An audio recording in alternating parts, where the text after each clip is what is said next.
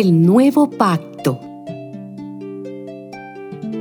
El Señor Todopoderoso, el Dios de Israel, dice, Cuando yo cambie la suerte de la gente de Judá y ellos estén de nuevo en su tierra y en sus ciudades, dirán otra vez, que el Señor bendiga este monte santo donde habita la justicia la gente de Judá y de sus ciudades, los agricultores y los pastores de rebaños vivirán ahí.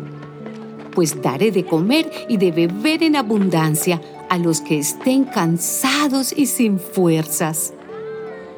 El Señor afirma, vendrá un día en que haré una nueva alianza con Israel y con Judá.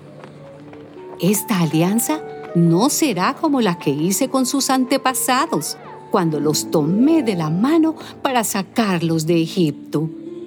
Porque ellos quebrantaron mi alianza a pesar de que yo era su dueño.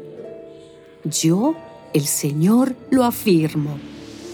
Esta será la alianza que haré con Israel en aquel tiempo. Pondré mi ley en su corazón y la escribiré en su mente yo seré su Dios y ellos serán mi pueblo.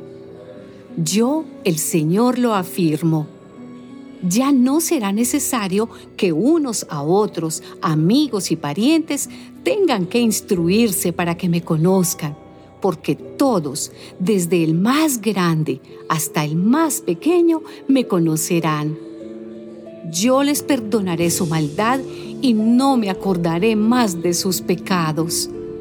Yo, el Señor, lo afirmo.